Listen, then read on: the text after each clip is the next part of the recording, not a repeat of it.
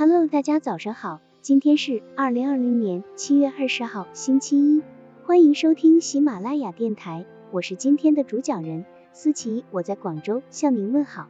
今天我们为大家分享的内容是摆正心态，战胜怯场。心理学家们通过研究发现，人或多或少在说话方面有些不健康的心理，而紧张和恐惧便是这些不健康心理的突出表现形式，是影响人们进行正常说话。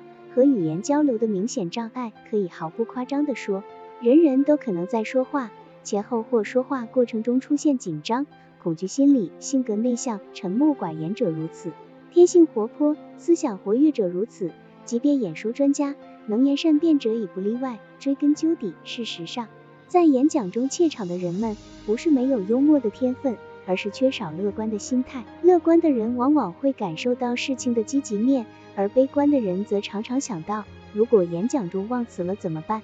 如果听众不配合怎么办等问题，这就在无形中给自己的心理施加了压力，紧张、怯场随之而发生。因此，战胜演讲中的怯场问题，要摆正心态，让快乐的心伴随着你，将乐观的幽默传达给听众。那么，你不仅会拥有一次不错的口才表现机会，也不用再担心自己的演讲会冷场了。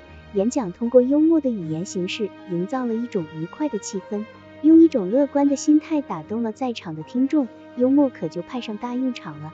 它会在有效管理别人的同时取悦人心。怯场有可能发生在每一个人的任何一次与他人的交谈中，而绝非个别人语言方面的缺陷。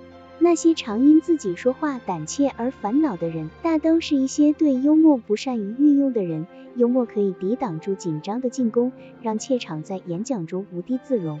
因为幽默的人无不拥有着一种豁然、达观、沉稳的心态，克服演讲中的胆怯。请从练习幽默说话开始。幽默说话，请从摆正心态出发。摆正心态最重要的一点就是。积极的进行自我暗示，以心理暗示进行心理放松，心理的毛病用心理的方法去矫治最直接、最有效。心理悲切现象是心理夸张性感受所致，必须让心理感受重新归位。要达到这一要求，需要采用心理暗示的方式，对对方有客观正确的认识，对自己做准确公正的评估，这样就能保持清醒，树立信心，厚积薄发，进行一次精彩幽默的演讲。将不再是问题。好了，以上知识就是我们今天所分享的内容。如果你也觉得文章对你有所帮助，那么请订阅本专辑，让我们偷偷的学习，一起进步吧。